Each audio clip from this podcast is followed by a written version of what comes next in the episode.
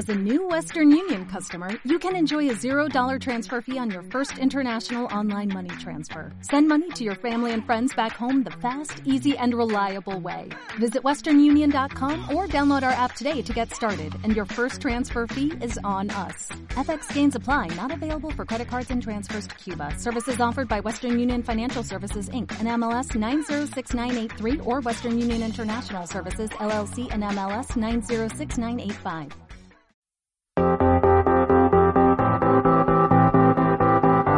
Bienvenidos al Centro Cristiano Esperanza de Valencia.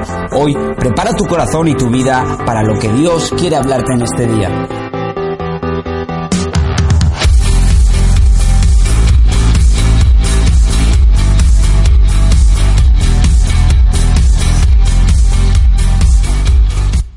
Bueno, la verdad es que es una maravilla poder compartir lo que Dios te habla y lo que Dios te da, ¿verdad? Y yo quería empezar hoy, yo venía esta mañana escuchando algo en el coche, una canción que dice, soy feliz porque soy amado por ti, amado por Dios. Y eso es lo que quiero que, que te quede claro dentro de ti en este momento para el resto del mensaje, porque vamos a empezar por ahí. Empecemos porque tengas la convicción de que eres un mimado de Dios, de que eres amado por Dios y que no se quede en la teoría.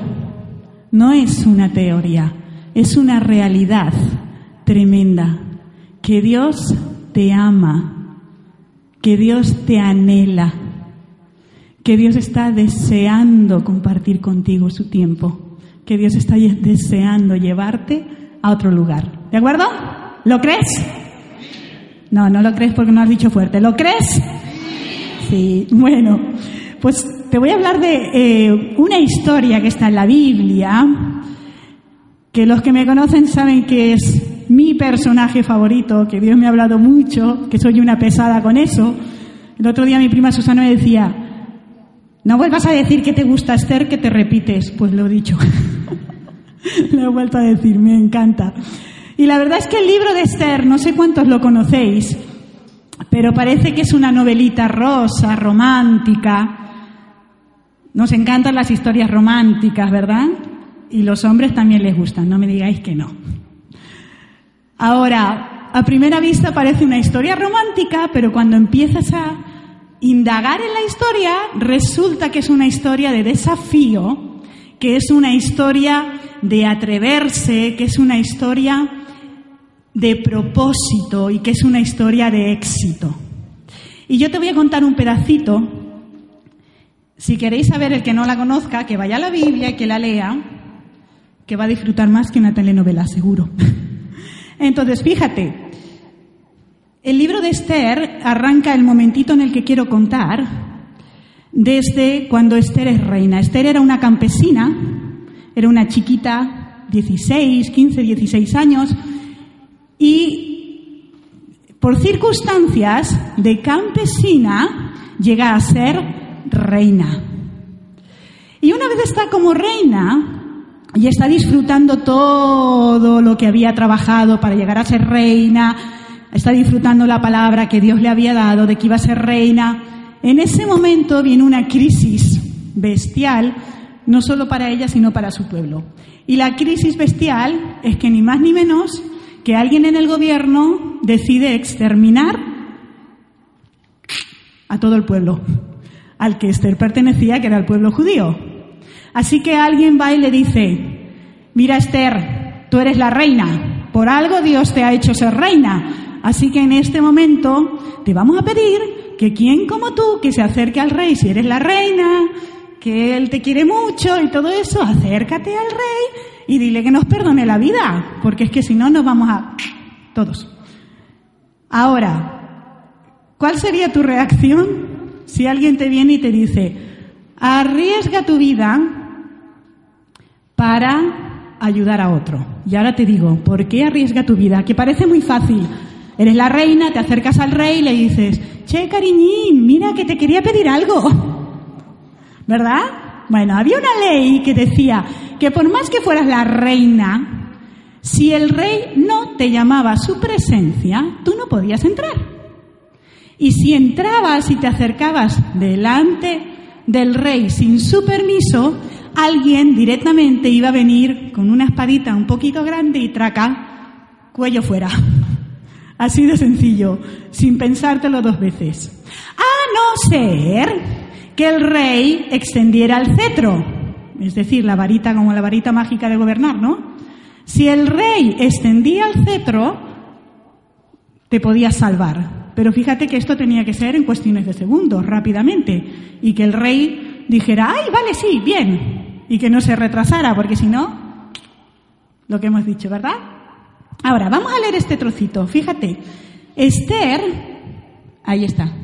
Esther, después de pensar, después de orar, toma una decisión y la decisión es atreverse a hacer lo que Dios le pedía, porque ella sabía que era Dios el que le estaba pidiendo. Y mira, fíjate lo que pasa.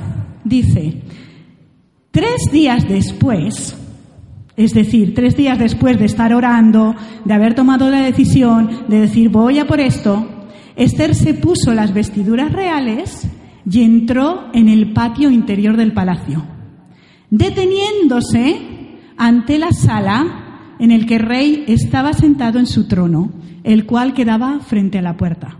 O sea, imagínate, Esther, que llega el minuto que dices, y a partir de ahora, ¿cuál será el siguiente? ¿Me van a cortar la cabeza o el rey me va a salvar? Y allí se detiene, yo supongo que diría, Señor, aquí estoy, lo que tenga que ser será, pero yo confío en ti. Nos vemos o aquí o allá. Bueno, mira qué dice. En cuanto el rey vio a la reina Esther en el patio, se mostró como... ¿Cómo? ¿Cómo fuerte? Cariñoso. Se mostró cariñoso con ella y extendió hacia ella el cetro de oro que llevaba en la mano. Esther se acercó y tocó el extremo del cetro. Y el rey le preguntó, ¿Qué te pasa, reina Esther? ¿Qué deseas? Y mira lo fuerte que dice ahora. Aún si me pides la mitad de mi reino, te la concederé. Historia con final de aplaudir, ¿no? De decir, ¡wow! ¡Fuerte! Ahí medio. ¿O aplaudimos o no?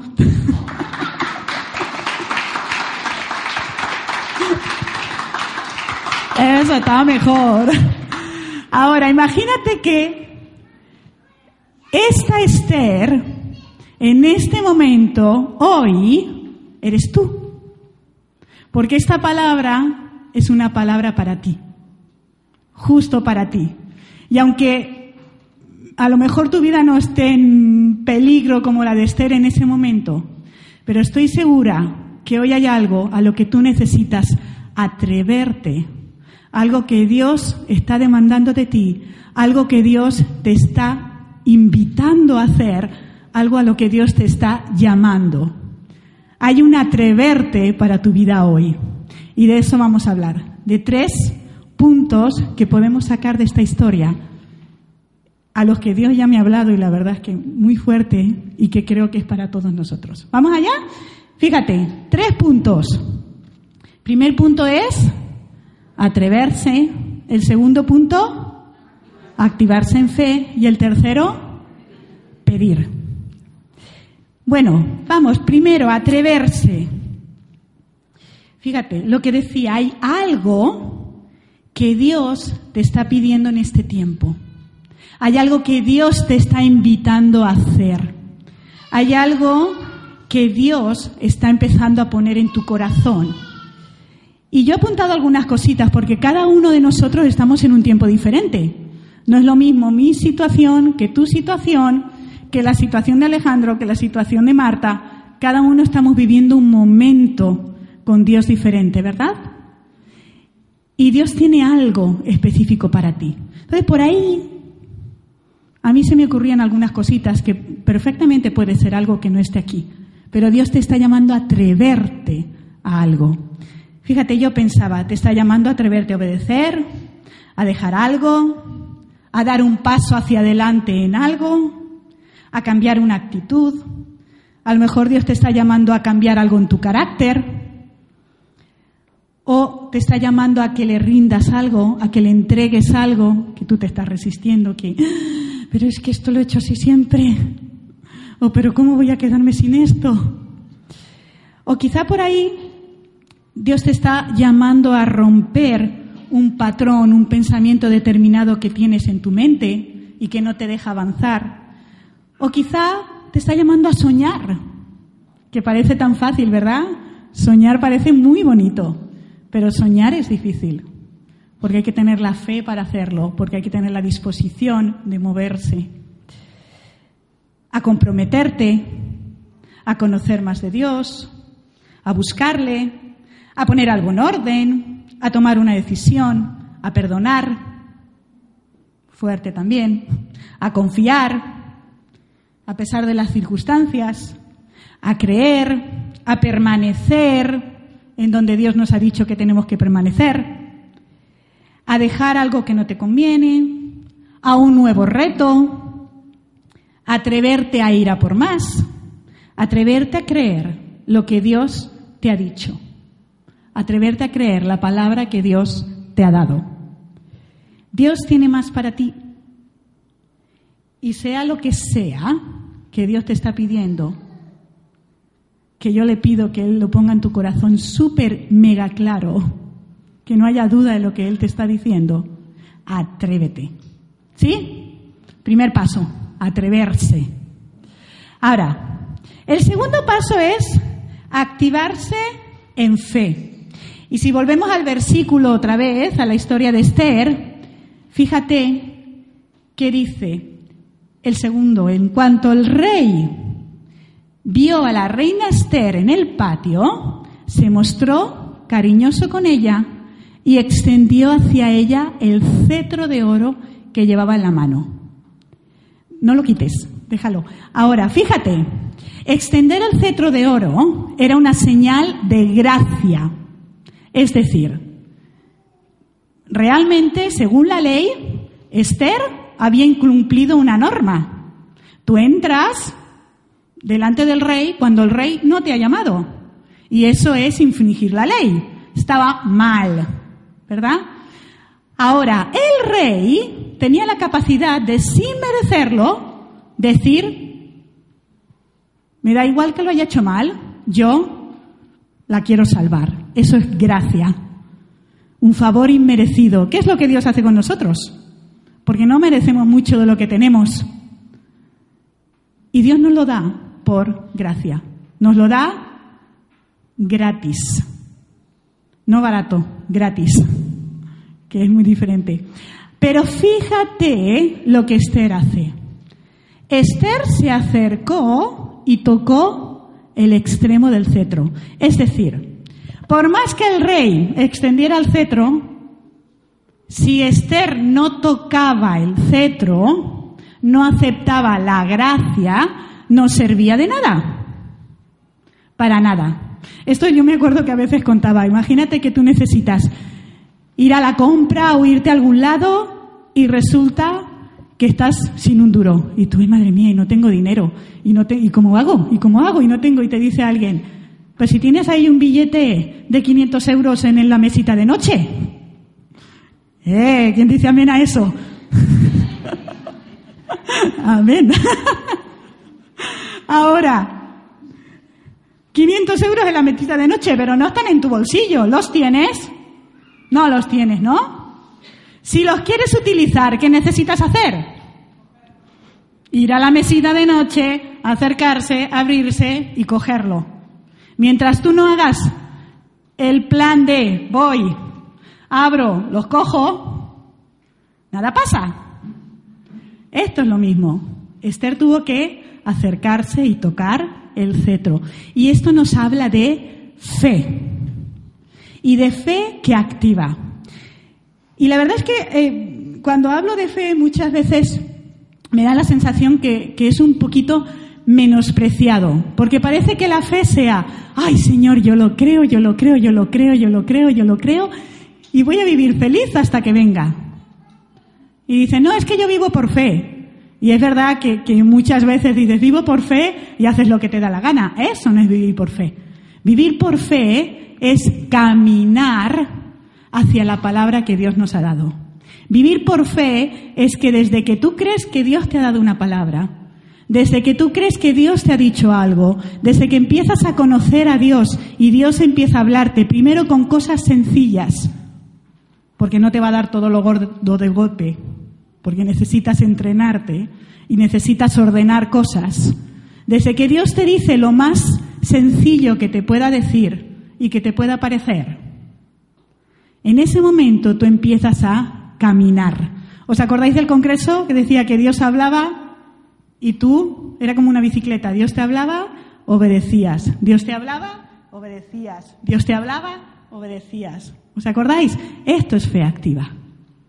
Dios te da la palabra, tú te mueves, empiezas a caminar y Dios te va dando dirección, dirección, dirección.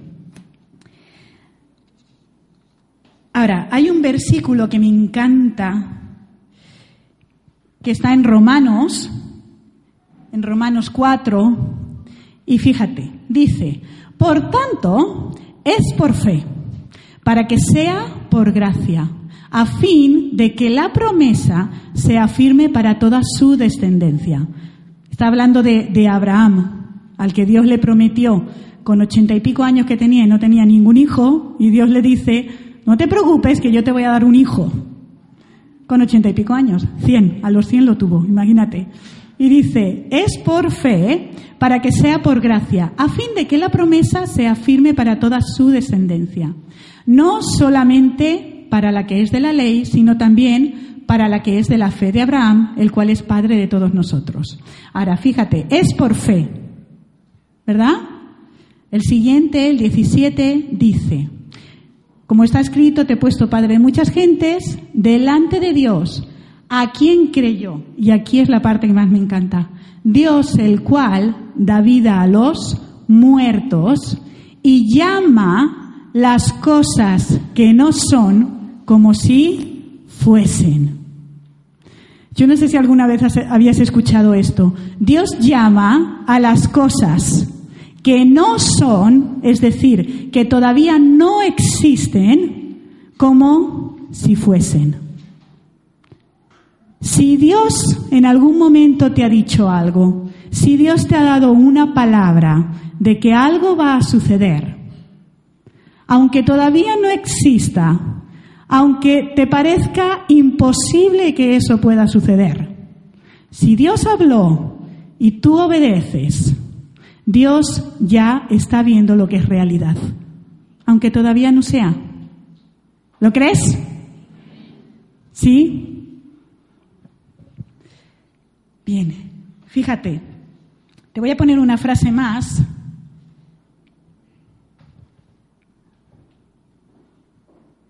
Me rompió la cabeza esto.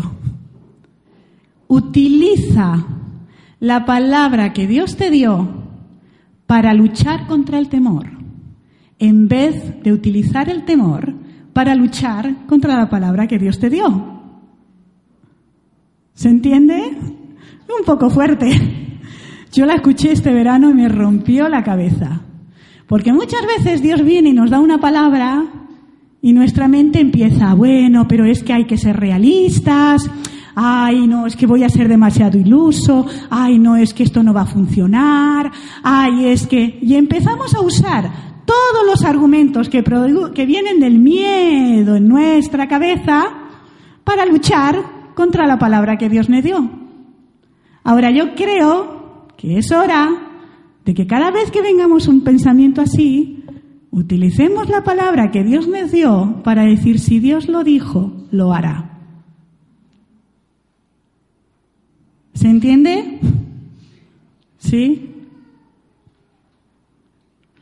Utiliza la palabra. Si Dios te ha dado algo, si Dios te ha dicho que algo va a pasar, si Dios te dice en esta semana que algo va a pasar, si Dios te da una palabra, créela porque va a pasar. La palabra que Dios da siempre se cumple. Y cada vez que tengas dudas, y cada vez que tengas ganas de parar, y cada vez que no quieras dar un paso que necesitas dar porque te duele o porque es difícil, acuérdate que la palabra que Dios te dio se va a cumplir y coge fuerzas en ella para caminar. ¿Sí?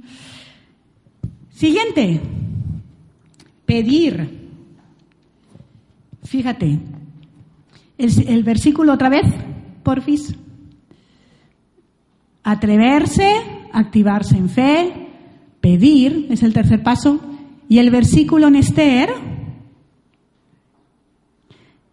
vuelve a decir, en cuanto el rey vio a la reina Esther en el patio, se mostró, y esto me vuelve loca, cariñoso. Me encanta que en esta versión utilice la palabra se mostró cariñoso con ella y extendió hacia ella el cetro de oro que llevaba en la mano. Esther se acercó y tocó el extremo del cetro y el siguiente, el tres. Y el rey preguntó, ¿qué te pasa, reina Esther? ¿Qué deseas? Aun si me pides la mitad de mi reino, te la concederé.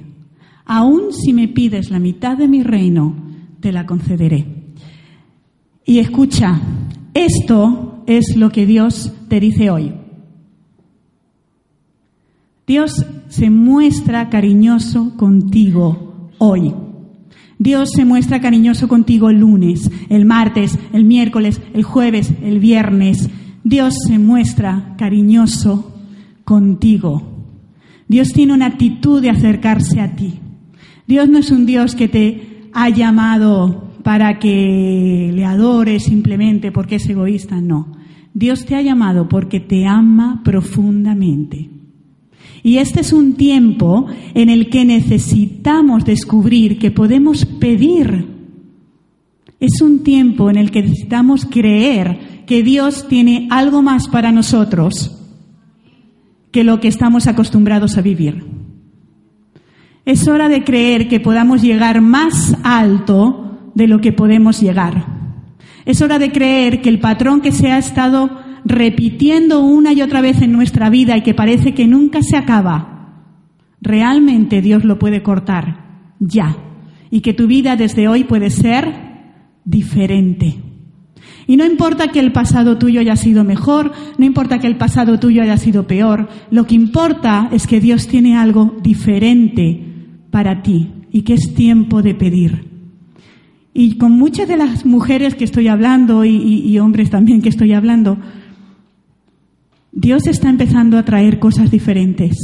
Hay peticiones muy específicas que Dios está dando. Y este verano yo me reía porque eh, estábamos hablando de regalos que Dios nos hace simplemente para que los disfrutemos. Y que a veces tú pides por eso en, Inglaterra, que aquí está Alex y Carolina, yo me acuerdo que estuvimos en un congreso y en este congreso resulta que, eh, bueno, sabes que en Inglaterra el tiempo es lluvioso, lluvioso, lluvioso, lluvioso, lluvioso. Y el congreso se llevaba a cabo en un camping. Y cuando llegamos el primer día, yo como soy una supermujer de fe, llegué con toda mi ropa de verano y sin una chaqueta ni media. Sin una con mis tirantitos, con mis zapatitos, todo. Y, Dave, que era pastor allí, me dice, muy mal, te has venido sin chaqueta, sin zapatillas, sin calcetines, te vas a morir de frío, pero si va a llover toda la semana, ¿sí o no? Carolina lo sabe. y yo le digo, no va a llover. Y él me dice, claro que va a llover, o es que no conoces Inglaterra, míralo, aquí está, en el internet, va a llover toda la semana. Y yo que no va a llover. Y el que sí que va a llover, va a llover y ya lo verás. Y la verdad es que empezó como medio broma, pero yo me paré a pensar y dije, ostras, ¿y por qué Dios no nos puede regalar sol? Si lo que vamos a hacer es tener un tiempo para estar reunidos en su nombre, para escuchar su voz, para adorarle. ¿Y por qué no oramos por, por, por sol y no por lluvia? Y claro, parece medio de loquita, ¿verdad? Yo me sentí un poco así en ese momento. Pero para mí fue un desafío de la palabra que Dios me había dado, que me dijo, pídeme, pídeme. Y por ahí parece un poco tonto, porque uno se pone un chubasquero y punto, ¿no? Pero para mí ese momento fue especial. Y yo dije, Señor, yo te pido que mañana no llueva. Y que mañana no llueva. Y cuando me levanto por la mañana, nubarrones. y, y Dave me dice, ¿qué mujer de fe? Nubarroncitos. Y yo, eso es porque el Señor va a mostrar su gloria más todavía. Y él, sí, sí, sí, sí. Y Carolina me miraba como diciendo, vamos Raquel, que yo creo en ti. Pero no lo digo por si acaso.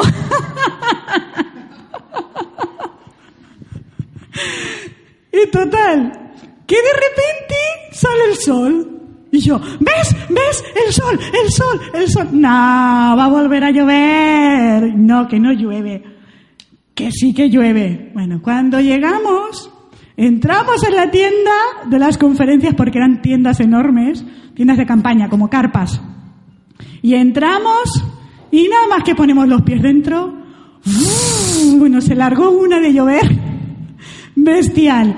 Y Dave y Liz me miran como diciendo, ¿viste que llovió? Y yo dije, va a parar, va a parar.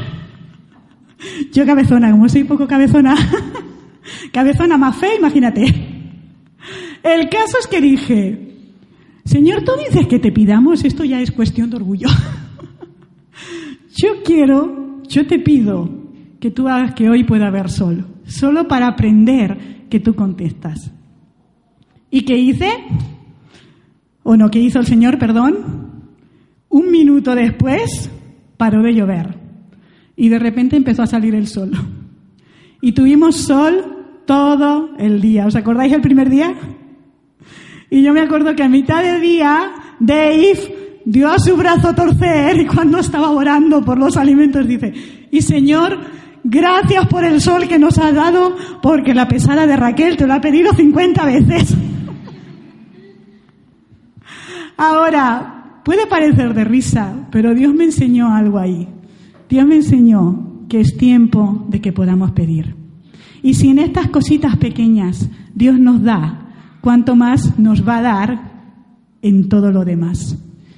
Y sinceramente creo que a veces no hay cositas pequeñas para Dios. Somos nosotros los que ponemos cositas pequeñas. Para Dios todo es importante. Entonces, tres pasos. ¿Recordamos? Paso número uno, ¿cuál era? Atreverse. Paso número dos era. Paso número tres, pedir. Bien. Ahora, Esther siguió estos pasos. Ella se atrevió, se activó en fe, andó hasta donde estaba el rey, entró, pidió y el resultado fue exitoso. Porque no solamente que el pueblo no murió, sino que acabó doblemente enriquecido y con un poder superior en el reino de Babilonia. Pero, y aquí, voy a, ¿puedes ponerme esto al lalito, Alex? Y aquí os voy a contar el secreto que creo que fue el que funcionó, por el que Esther pudo hacer estas tres cosas. Porque aquí es muy fácil. Es muy fácil decir, bueno, uno se atreve, wow, wow, wow, uno se activa en fe, vamos, vamos, vamos. Y después de esto, uno pide, pide, pide y ya está. Fácil, ¿verdad? ¿O difícil? ¿Cómo va? Fácil y difícil a la vez. Pero fíjate, yo aprendí un truco. Tres sillas, sí. Muy bien. Otra ahí. Perfecto. Fíjate, tres sillas. Aquí. Yo me preguntaba, ¿por qué será que nos cuesta tanto atrevernos? ¿Por qué será que nos cuesta tanto activarnos en fe una vez nos atrevemos? ¿Por qué será que nos cuesta tanto soñar y pedir? Y este verano escuché esto que os voy a contar ahora, que es el secreto y el truqui del almendruqui para poder atreverse, activarse en fe y pedir. ¿Está? ¿Preparados? ¿Lo queréis saber o no? ¿Me bajo ya o no? bueno, voy para allá. Fíjate. Aquí tres sillas que representan el pasado, el presente y el futuro. Pasado, presente y futuro. Ahora, muchas veces nosotros pensamos que estamos viviendo en el presente y estamos cómodamente sentados en el presente, pero no avanzamos a ningún lado. Ahí estamos. Y ay, es que esto no cambia. Ay, sí, sí, tiene que haber más, pero no, uff, ojalá, uy, ya me gustaría a mí, ya me gustaría a mí, no, pero esto no. Bueno, mejores tiempos vendrán. Muchas veces no podemos soñar, muchas veces no podemos cambiar conductas, muchas veces no podemos ir a por más, muchas veces no podemos salir del ciclo donde estamos, porque estamos viviendo todavía en la silla del pasado. Porque estamos sentados en el pasado. Porque estamos anclados en lo que nos pasó antes. Porque resulta que alguien nos hizo mucho daño y yo eso no me lo puedo quitar de encima. Y resulta que alguien me dijo algo que me dejó dudando porque me dijo que yo no era lo suficientemente bueno o que yo no iba a conseguir lo que podía conseguir o, él me dijo que yo era de tal manera y yo me quedé ahí. Y todavía estoy ahí, en el pasado. No, y no me muevo de aquí, porque ahí sí me muevo y ahí me pasa algo. No, no, no. Es que esto yo no lo puedo olvidar. Es que todo lo que me ha pasado ya es hora de que cambie. Pero estoy en el pasado. Y mi mente está enfocada en las cosas que me pasaron antes. Y a lo mejor resulta que hemos venido de un tiempo súper bueno y que nuestra vida ha sido súper buena y hemos disfrutado y de repente alguien nos ha movido el suelo. ¿Y aquí qué pasa? Y en vez de decir, ¿por qué estoy viviendo esta crisis? ¿Hacia dónde voy? ¿Qué es lo que quiere Dios con ella? Nos quedamos pensando, ay, con lo bien que estábamos en Egipto. Sí, con lo seguro que estaba yo, con lo bien que había vivido, y ahora esto ya se ha acabado, y lo bonito que eran los tiempos de antes. ¿Y te acuerdas cuándo? ¿Y te acuerdas cuándo? ¿Y te acuerdas lo que pasaba? ¡Ay, si volviéramos ahí! Tanto si estás aferrado a lo bueno que te pasó, como si estás aferrado a lo malo que te pasó, Ninguna de estas cosas le permite a Dios llevarte a un nivel diferente. Ninguna de estas cosas le permite a Dios sanar tus heridas y demostrar que Él puede hacerlo todo. Ninguna de estas cosas le permite a Dios transformar las vidas de otras personas porque ellos ven que la tuya ha cambiado. Necesitamos dejar de vivir en el pasado. Necesitamos romper estructuras que durante años y años hemos tenido. Ahora, uno puede estar sentado en la silla del futuro. Aquí, y estar sentado en la silla del futuro parece que mola, ¿no? Porque estás para adelante, vas caminando. Yo dije, lo del futuro no pinta mal, que es lo que... Bueno, ¿sabes qué pasa? Que muchas veces, en vez de estar sentados en el presente tomando las decisiones correctas, no nos atrevemos a tomarlas porque tenemos miedo de lo que viene en el futuro. Ay, sí, es que Dios me dijo que hiciera esto, pero ¿y sí? Pero ¿y si no es el momento? ¿Y si no es el tiempo? ¿Y si lo invierto todo y después? ¿Y si perdono y esa persona me vuelve a hacer daño? ¿Y si, y si, y si? ¿Qué pasará? ¿Y si lo haces y te sale bien?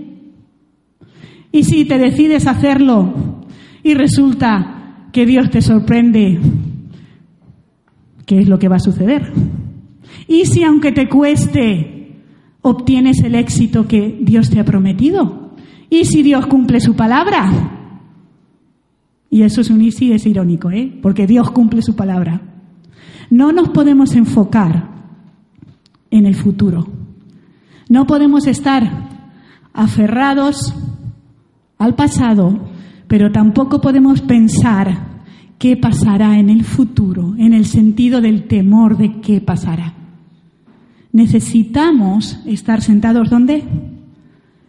En el presente, desde donde podemos tomar buenas decisiones, enfocados en lo que Dios tiene para nosotros y en lo que nos está diciendo en el momento, sin apresurarnos a cosas que a lo mejor Dios no nos está diciendo en el momento, sentados en el presente. Ahora, un último detallito, fíjate, porque hay veces que uno está en el presente y dice, no, yo ya he soltado, el pasado queda atrás, sé que Dios me está llevando hacia adelante. La verdad es que mm, está bien, no, no me preocupo demasiado, sé que Dios cumplirá, pero cuando estamos en el presente, y es el momento y Dios te pide algo un poquito como que mm, me escondo detrás de la sillita. Estoy, en vez de estar sentado, porque sí, estoy aquí, pero no, no sé, aún no estoy.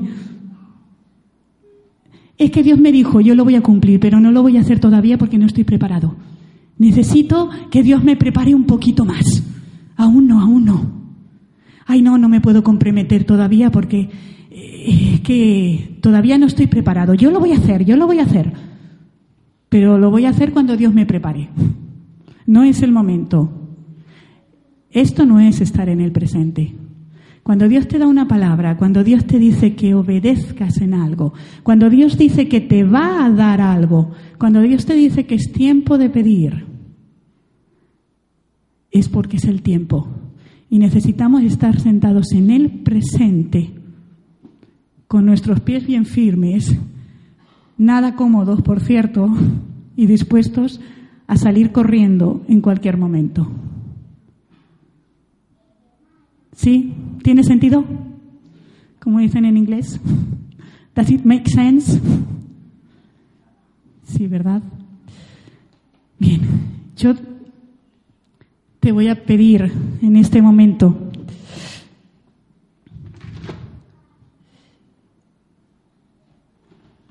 Alejandro, ¿me ayudas con las sillas, porfis? Te voy a pedir en este momento que recapitules en, un, en tu mente los puntos que hemos visto hoy. Acuérdate que es un tiempo en el que necesitamos atrevernos porque Dios está haciendo algo nuevo. Que es un tiempo en el que necesitamos activarnos en fe. Que es un tiempo en el que necesitamos pedir. Que es un tiempo en el que necesitamos dejar de vivir en el pasado. Que es un tiempo en el que necesitamos dejar de mirar al futuro con temor o con duda, que es un tiempo en el que necesitamos empezar a en lo que Dios nos ha dicho.